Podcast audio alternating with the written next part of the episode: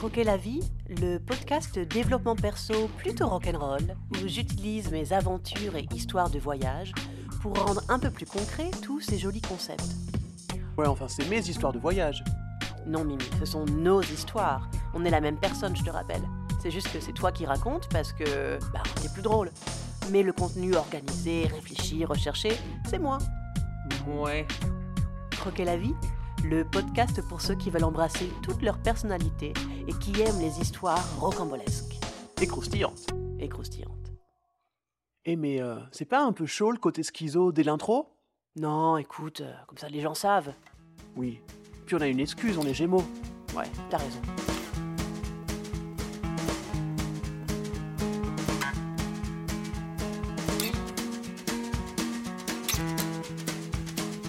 Je veux pas de miettes dans un bocal aquatique.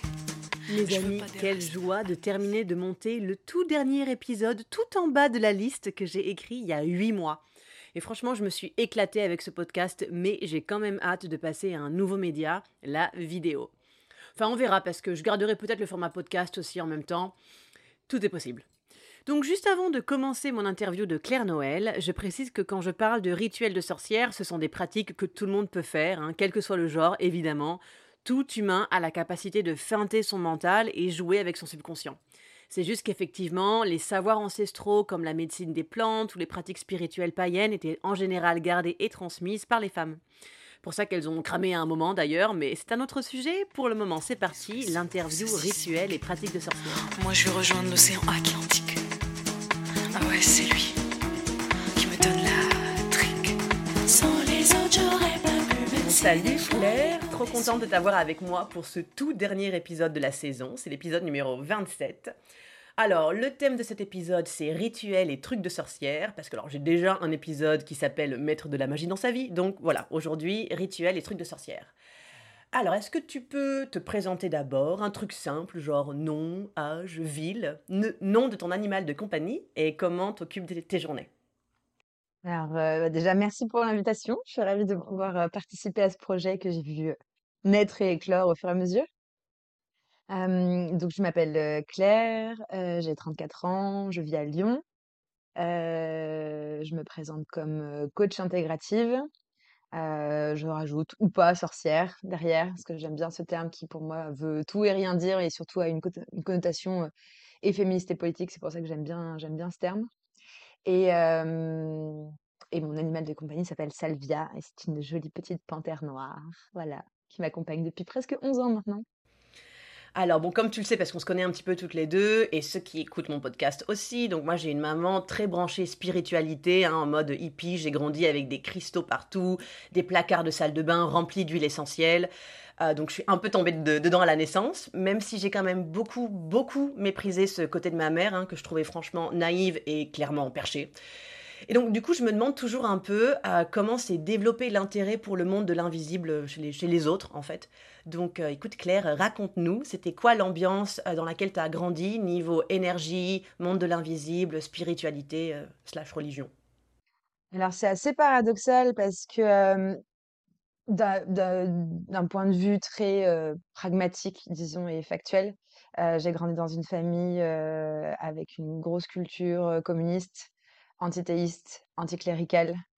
Euh, avec vraiment cette, euh, cette espèce de positionnement très à l'ancienne de euh, on va se, on va se tenir plus droit que, les, que ceux qui sont catholiques ou qui sont religieux parce que nous, on n'a pas besoin d'un Dieu pour se tenir droit. Il y avait vraiment cette idée. Puis le côté très marxiste de la religion et l'opium du peuple. Donc, moi, en tout cas, j'ai l'impression d'avoir baigné là-dedans. Et en même temps, j'ai grandi à Versailles. Euh, donc entourée de gens extrêmement catholiques et extrêmement pratiquants, voire euh, à un certain moment de ma vie avec des catholiques traditionnalistes, donc vraiment à faire euh, la messe en latin, à être en lycée non mixte, pas de rapport avant le mariage, donc vraiment des, des catholiques à l'ancienne. Et je pense que très vite, du coup, ça a développé pour moi un intérêt pour la religion, parce que je comprenais pas pourquoi toutes mes meilleures copines croyaient en Dieu et pas moi. Et aussi, heu, cette sensation que j'avais depuis très petite d'avoir la foi et de m'entendre dire que si je croyais pas en Dieu, je pouvais pas avoir la foi. Alors après, dans ma famille, on me disait: «Mais nous, on a foi en l'homme, on a foi dans le progrès, on a la foi dans l'humanité» mais je sentais bien que moi, j'avais foi en quelque chose, heu, d'autre, quelque chose d'impalpable, quelque chose de plus grand, quelque chose d'invisible. Et hem, alors donc du coup, il y a ce rapport-là donc, au monde de l'invisible qu'on pourrait dire entre guillemets «absent», heu, vu que c'était une famille très, heu, voilà, heu, pragmatique, cartésienne, avec un bon bagage de culture ouvrière, même si très vite, la famille a une une jolie ascension sociale. Mais voilà, on a quand même grandi dans cette, dans cette culture-là et dans cette mentalité-là et en même temps, avec le recul, je me rends compte qu'il y avait, une grosse imprégnation, de l'imaginaire, du rêve, et de la créativité, heu, d'une certaine forme de poésie aussi, je pense, heu et ça, heu, beaucoup, beaucoup nourri par ma mère, je pense, mais aussi par mes grands-parents, où on on racontait des histoires, on inventait des histoires, il y avait des espèces de travaux d'écriture. Je sais pas, il y avait, un jour, on avait trouvé, une perruche, dans le jardin qui avait rien à faire là, puis, en fait, tous les membres de la famille avaient écrit leur version de l'histoire de façon hyper romancée. Donc il y a quand même ce voilà, ce rapport à la à comment est-ce que je romance ma vie, comment est-ce que je crée de la magie avec des espèces de petits rituels justement et on aura l'occasion d'en parler a après. Mais je pense qu'il y avait en fait, il y avait ça qui était présent, heu, ce rapport à une magie, heu, plutôt, de l'ordre de l'imagination et de la créativité et du rêve et je pense que ça, ça a beaucoup ça m'a beaucoup nourrie en fait, sur, sur là où j'en suis aujourd'hui dans ma pratique, quoi. Carrément. Nice. Mais du coup, alors, euh, est-ce que tu te souviens à quel moment est-ce que tu as commencé à vraiment t'intéresser au monde de l'in- de l'invisible, euh, voilà, tout ce qui est du domaine de- des énergies? Est-ce que tu te souviens de, de moments clés où tu te dis, OK, là, il faut que j'aille plus loin, quoi? Alors, il y a peut-être deux 2-3 jalons de base. Le premier c'est que quand j'étais toute petite, mon idole, c'était Jeanne d'Arc. Quand même, Jeanne d'Arc, quand on les voit, bon, Ah ouais. j'avais déjà un bon bagage. Hem, ensuite, primaire, collège, via la religion, donc très, très curieuse, j'ai demandé à aller à des cours de caté, j'ai demandé, spécifiquement à avoir des entretiens avec les mères de mes potes qui étaient profs de caté pour comprendre pourquoi elles, elles croyaient en Dieu et pas moi et donc de comprendre comment ça fonctionnait pour elles. Heu, des discussions avec des prêtres, discussions avec la la sœur de la de la compagne de mon cousin qui était très impliquée, pendant un moment, auprès de l'Armée du Salut, donc côté protestant et de pareil, avoir des grosses discussions sur la foi avec elle, d'adorer les églises, d'avoir l'impression de sentir des choses. J'ai un un vague souvenir, de collège d'avoir fait un rituel à Vénus dans ma chambre, mais sans rien y connaître, tu vois? Donc voilà, ça je pense que c'est les premiers éléments qui ont déjà un peu jalonné les choses et cette, cette espèce de quête de, je comprends pas pourquoi est-ce que j'ai la foi et je je j'arrive pas à savoir en quoi j'ai la foi, vu que j'arrivais pour autant pas à dépasser, cette espèce d'imprégnation familiale de: «On ne croit pas en Dieu et Dieu n'existe pas». Mhm. Mais du coup, si j'ai la foi, alors je crois en quoi? Et après comment est-ce que ça s'est, comment est-ce que ça s'est jalonné? Ça s'est beaucoup ça s'est beaucoup ouvert pour moi parce que j'avais des, mmh, je je sentais des trucs dans mes mains quand je massais les gens. Puis après, ça a pris d'autres formes et puis ça a pris des formes de plus en plus fortes, voire presque handicapantes.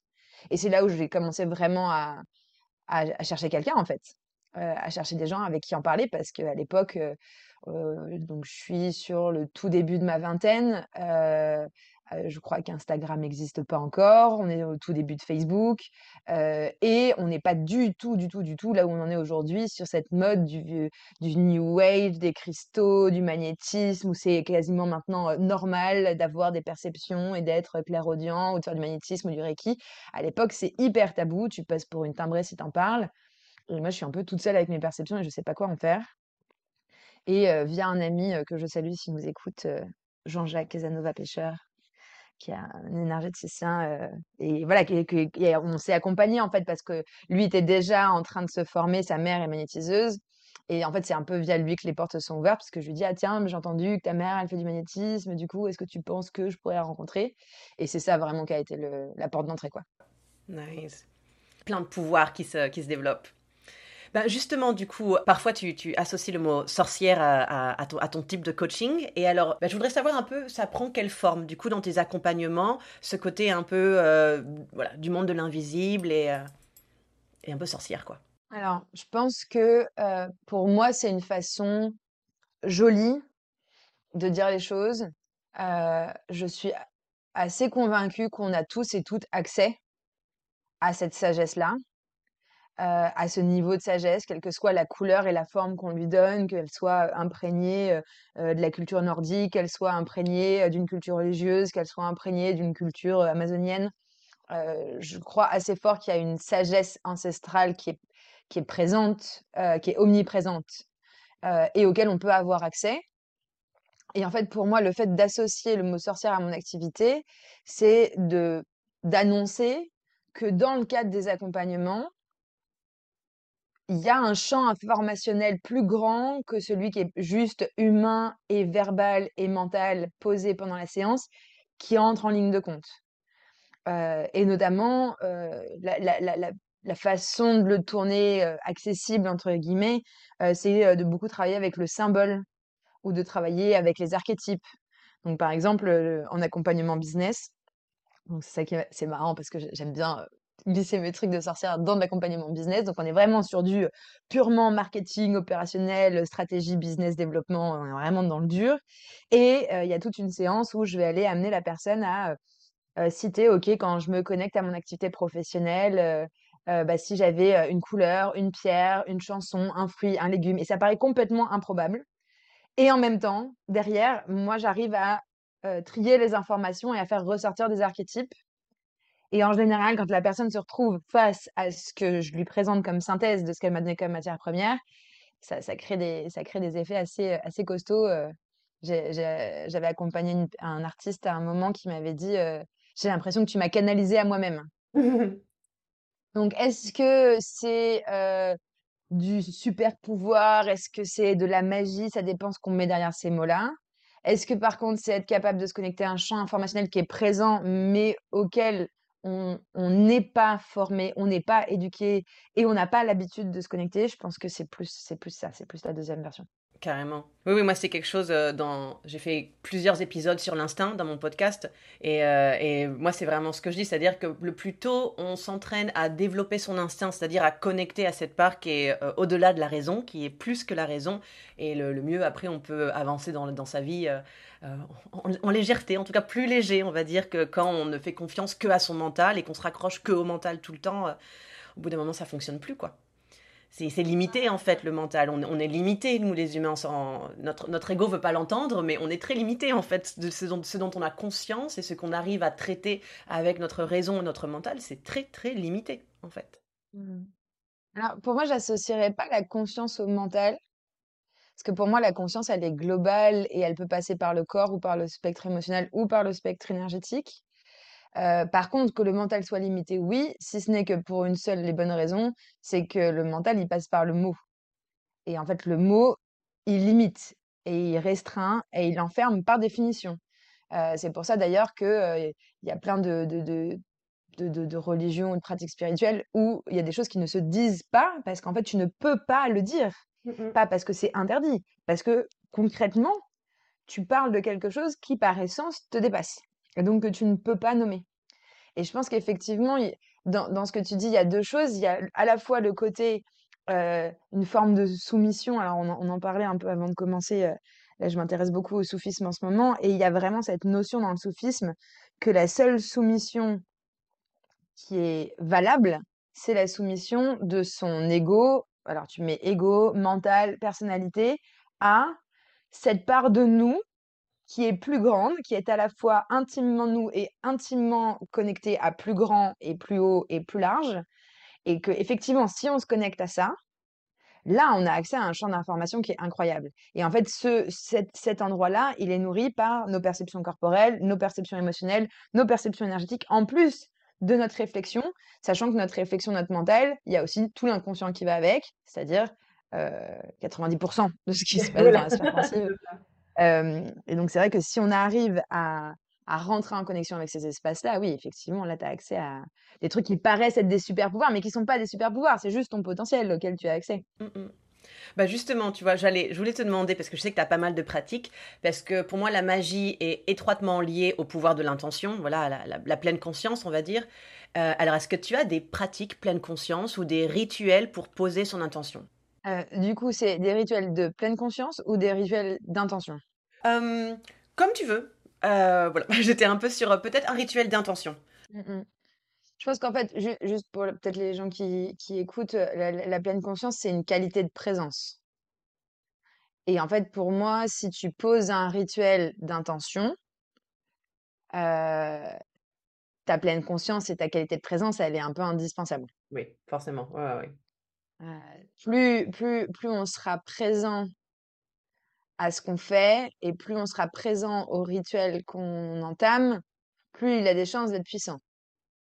Dans dans dans ce que je fais aujourd'hui, je suis très, très sensible à la voix du clown chaman et il y a vraiment cette idée de, dans le clown chaman, d'être à la fois dans un niveau de dévotion et d'engagement et d'implication qui est total, voire plus que total et en même temps, une humilité absolue de se dire: «Vu que ce que je suis en train de faire en bon clown chaman, mais clown avant toute chose, je suis en train de faire une grosse connerie et je suis en train de faire n'importe quoi». C'est-à-dire que, je sais pas, je suis en train d'appeler la pluie, heu, en tapant sur une casserole, heu heu, habillée, heu, je sais pas, avec avec tous les costumes que j'ai pu trouver, avec une grosse doudoune alors qu'il fait 40 degrés et je suis comme ça en train de regarder le ciel, qui est d'un bleu immaculé et de taper sur ma casserole en espérant que la pluie va venir.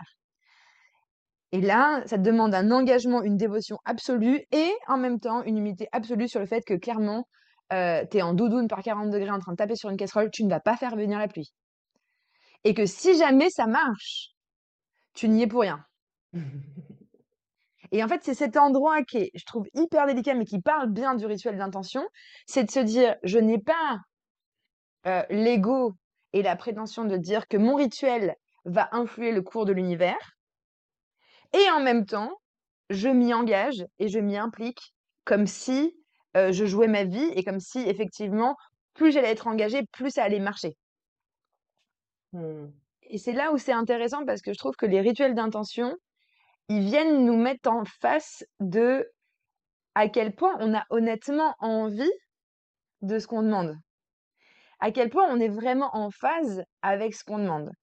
Parce que être complètement impliqué, engagé et dans une dévotion absolue pour demander un truc qu'en fait on veut pas vraiment, parce qu'il y a des parts de nous qui nous retiennent ou parce qu'il y a des jugements qui ou parce qu'en fait on s'est dit que ça serait cool d'avoir ça, mais en fait ça nous ami ça nous anime pas les tripes tant que ça. Heu, bah, je pense qu'en fait quand on se lance dans le rituel, on le sent. Ouais. Voilà. Ça c'est pour le petit, le petit contexte. Après, un rituel d'intention, heu et bien, par exemple, moi j'aime bien travailler avec l'eau et je travaille pas mal avec des espèces de petits, heu, mémos. Donc, heu, je vais avoir, plein de choses dans mon appartement, heu, avec des espaces dédiés, qui vont être des mémos pour des choses en particulier que j'ai envie de travailler et que j'ai envie de voir, éclore dans ma vie. Donc, par exemple, ça va être, sur, j'ai une grande jarre en verre de 5 litres, dans lequel je mets des charbons pour filtrer l'eau et bah, ça va être, par exemple, aller, poser, la carte de l'arcane majeur du tarot, en lien avec ce que je suis en train de travailler en ce moment. Ça va être, voilà, suite à un rituel sur le fait de ne pas essayer de recoller les morceaux et d'accepter que ce qui est passé est passé, bah, ça va peut-être être un des morceaux du rituel, la mettre dans la jarre, Mmh. parce que symboliquement ça infuse. Mais c'est symbolique. C'est un un bout d'assiette cassé, ramassé par terre, ça n'a voilà, ça n'a aucun intérêt. C'est pas un cristal ou je sais pas, c'est pas un truc magique en soi. C'est juste un objet de tous les jours, mais qui a été investi et chargé d'une symbolique et d'une symbolique pour moi et du coup d'un pouvoir. Ouais. Et donc le fait de superposer les 2, à chaque fois que je vais boire de l'eau, je vais me rappeler de ça. Et en plus avec cette espèce d'acte symbolique de je bois l'eau, donc je l'ingère. Donc tout ça, ça parle à l'inconscient, Ouais. Alors, un des trucs, heu, un peu de sorcière que je trouve qui est assez, heu, courant et basique, mais qui est qui est assez fort, heu, c'est toutes les toutes les connaissances en rapport avec, le cycle lunaire. Est-ce que tu as des rituels spéciaux avec la lune? Et aussi d'une façon plus générale, est-ce que tu peux nous parler de l'as de la place de l'astrologie dans ta vie? Parce que moi, par exemple, même si je reconnais complètement, l'intérêt, de des des savoirs autour de l'astrologie, me c'est pas quelque chose que je vais chercher. C'est pas du tout un truc, qui m'intéresse beaucoup. Mmh. Hem, je pense qu'il y a peut-être un un truc là en lien avec ce que tu dis sur l'astrologie, heu, peut-être un une pensée de base que j'ai pas posée, heu heu, je je crois fondamentalement que l'humain n'est que les histoires qui se racontent. Et donc, en fait, heu, à chacun et chacune d'aller trouver, heu, bah, heu, c'est quoi les histoires que vous avez envie de vous raconter pour que votre vie soit cool? Heu et c'est un peu, heu, c'est là où on peut dire, heu, comment dire? Heu, quand on parle de pensée positive ou qu'on parle d'apicratie, effectivement, ça peut avoir des dérives et en même temps, heu, est-ce que je préfère me raconter, heu: «Oh non, c'est nul, il pleut» ou est-ce que je préfère me raconter, heu: «Ah bah, on sort de 2 mois de canicule, génial, enfin il pleut» et en fait, les faits sont les mêmes. La seule chose qui change, c'est quelle est l'histoire que je me raconte dessus. Et et après, c'est aussi l'idée, que tout ce qu'on est en train de raconter s'adresse à des gens qui sentent en eux, heu, un élan à trouver du sens, à trouver du sens ou à mettre du sens à ce qu'on vit au quotidien, heu, ce qui pour plein de gens n'est pas forcément nécessaire. Enfin, y a plein je rencontre de plus en plus de gens qui n'ont pas besoin de ça, qui se disent, «Bah, juste on est là par, hasard, scientifique et organique et c'est tout». Et je respecte complètement, mais donc juste pour les gens qui nous écoutent, si jamais ça vous parle pas, tout va bien. C'est juste, heu, voilà, l'histoire des rituels et des c'est pour les gens, heu, qui ont cette envie-là, de rajouter justement de la magie. Pour moi, je trouve que ça amène de la magie, de la poésie. Surtout, ça amène de la poésie et et ça amène du beau. Hem et on dit, heu, que le beau, c'est l'expression de l'amour. Bon voilà, pour moi, l'amour, c'est la réduction ultime de l'équation de l'existence, de la vie, du monde, de tout ce qu'on veut, donc à partir de là, je dis oui. Donc les rituels avec la lune, heu, moi, c'est quelque chose auquel je me sens assez reliée depuis toujours et depuis toute petite. Je pense que les premières prières que j'ai dû adresser, c'était des prières à la lune, dont certaines dont je me souviens, heu, à l'âge de 10-12 ans. Donc un très, très, très fort lien avec la lune depuis toujours. Heu, voilà, pour le côté astrologie, bon, je suis Cancer, donc forcément signe dominé par la lune, voilà, donc ça joue aussi et donc un des rituels liés à la lune, heu, on dit souvent que la nouvelle lune sert à poser ses intentions heu, pour le pour le cycle à venir, pour le cycle lunaire à venir et qui est plus un moment de de renouveau, heu, de poser ses intentions et aussi de, couper et de voir qu'est-ce qu'on a envie de laisser derrière soi. Donc vraiment comme une phase de de «mort» entre guillemets. Quand on associe en langage symbolique, la nouvelle lune, c'est l'hiver, c'est la vieille femme, donc c'est vraiment, voilà, c'est cette nature qui meurt, qui se défait de ses vieux manteaux pour pouvoir renaître. Donc de quoi est-ce que je me défais et quelles sont mes intentions pour la suite? Qu'est-ce que j'ai envie de voir germer? Et ensuite la nouvelle lune, c'est Oups, petit lapsus, elle voulait dire pleine lune ce coup-ci. plus un moment, heu, pour, hem, heu, renforcer certaines intentions. Ça peut être aussi un moment de gratitude. On n'est pas toujours obligé de demander, on peut aussi juste dire merci. Ça peut être un moment aussi très fort pour, heu, créer quelque chose ou donner naissance à quelque chose, vu que la pleine lune, c'est une phase qui est symboliquement reliée avec l'énergie de l'été et de la mer. C'est vraiment l'endroit où on récolte les fruits et où on donne naissance à. Voilà, donc ça, ça peut être des donc le en rituel très concret, heu, le chèque d'abondance pour la nouvelle lune. Heu, donc alors si vous avez envie, vous pouvez poser pousser jusqu'à sacrifier un chèque de votre carnet de chèques, heu et de mettre le montant dont vous avez besoin et de l'a de l'afficher, heu, ou de le garder dans votre portefeuille. Heu et il y a aussi la lettre d'abondance qui consiste à dire, heu, avec une formule qui vous parle, donc ça va être, «Je demande» ou «Je veux et je mérite» et de faire la liste de tout ce que vous avez envie d'appeler dans votre vie et de garder, cette lettre avec vous, avec votre chèque d'abondance, tant qu'à faire, on fait les 2, garder dans une enveloppe, à garder près de vous, pendant le mois et puis le rouvrir à la nouvelle lune suivante et voir, heu, ce qu'il en est. Ça, ça peut être un Mmh mh. un joli rituel et je pense que ça a été mon premier vrai rituel à la lune, c'était ça.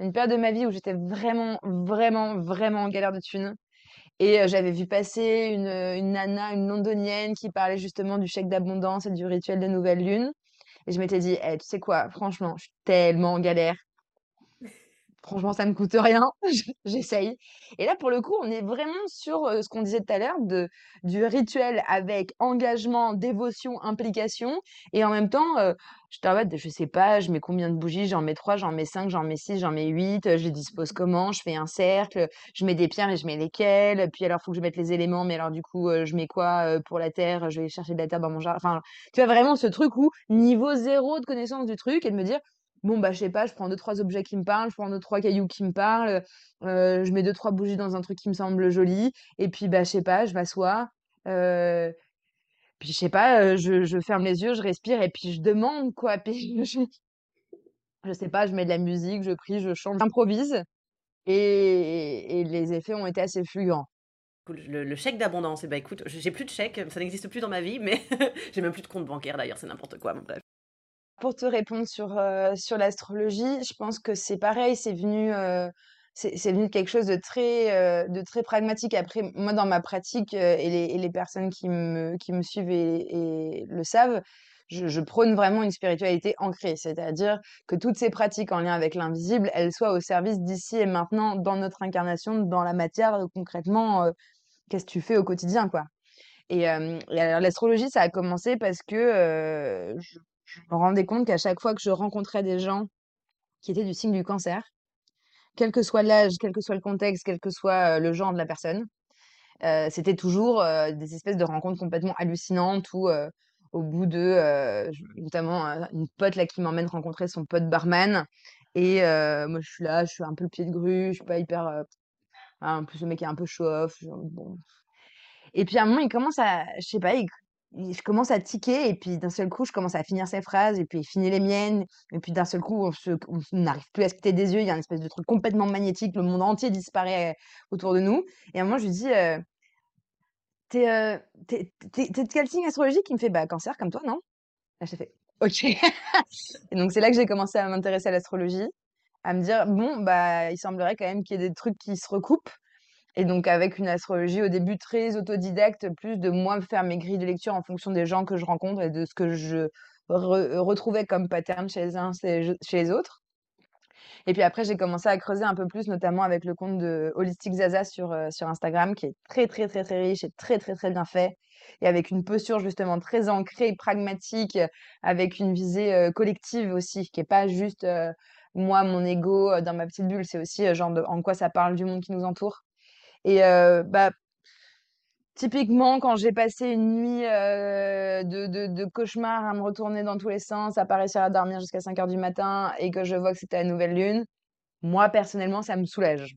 Ou heu, quand je vois que en ce moment, mes relations, c'est hyper compliqué, qu'il y a plein de tensions, et que j'ai l'impression de, je sais pas, d'être une inapte sociale et que je vois qu'on vient de rentrer dans Mercure rétrograde, qui est, un phénomène en astrologie qui, heu, justement joue sur les communications et les relations interpersonnelles en les rendant un peu tendues.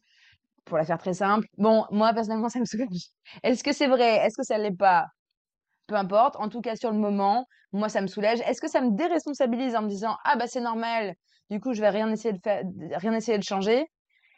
Non plus, ça me permet juste de OK, heu, il y a peut-être d'autres facteurs extérieurs à moi extérieurs à ce que je contrôle et on en revient à cette notion de l'humilité et de se dire: «Il y a aussi des trucs qui se passent dans l'invisible qui nous dépassent» et peut-être, on ne sait pas, mais peut-être que ça joue. Sans les autres, j'aurais pas pu. Croquer la vie, dernier épisode partie 1, c'est fini. Putain, meuf, mais comment ça fait mille ans que tu dis que c'est le dernier épisode? Les gens, ils vont se demander si t'as pas Alzheimer, quoi. Mimi, t'es mignonne, mais je crois pas que j'ai de leçons à recevoir de la spontanéité niveau com. Hein C'est comme ça qu'on tient les gens accrochés, t'as pas compris Ouais, c'est comme ça qu'on passe pour une meuf qui sait plus compter, surtout. Mais vas-y, c'est pas grave, c'est toi la tête, Malika, je me tais. Ouais, good. Qu'est-ce que je disais déjà? Ah oui, oui, oui, j'espère que vous avez pris des notes pour mettre du beau et de la poésie dans votre quotidien grâce au petit rituel de Claire. Et on se retrouve la semaine prochaine pour la fin de cette interview où elle nous en dira plus sur son utilisation des cartes et sa pratique du clown chaman. À lundi prochain Merci à Louise pour la musique du jingle et à Zam pour celle de l'épisode. Je vous souhaite un lundi épatant.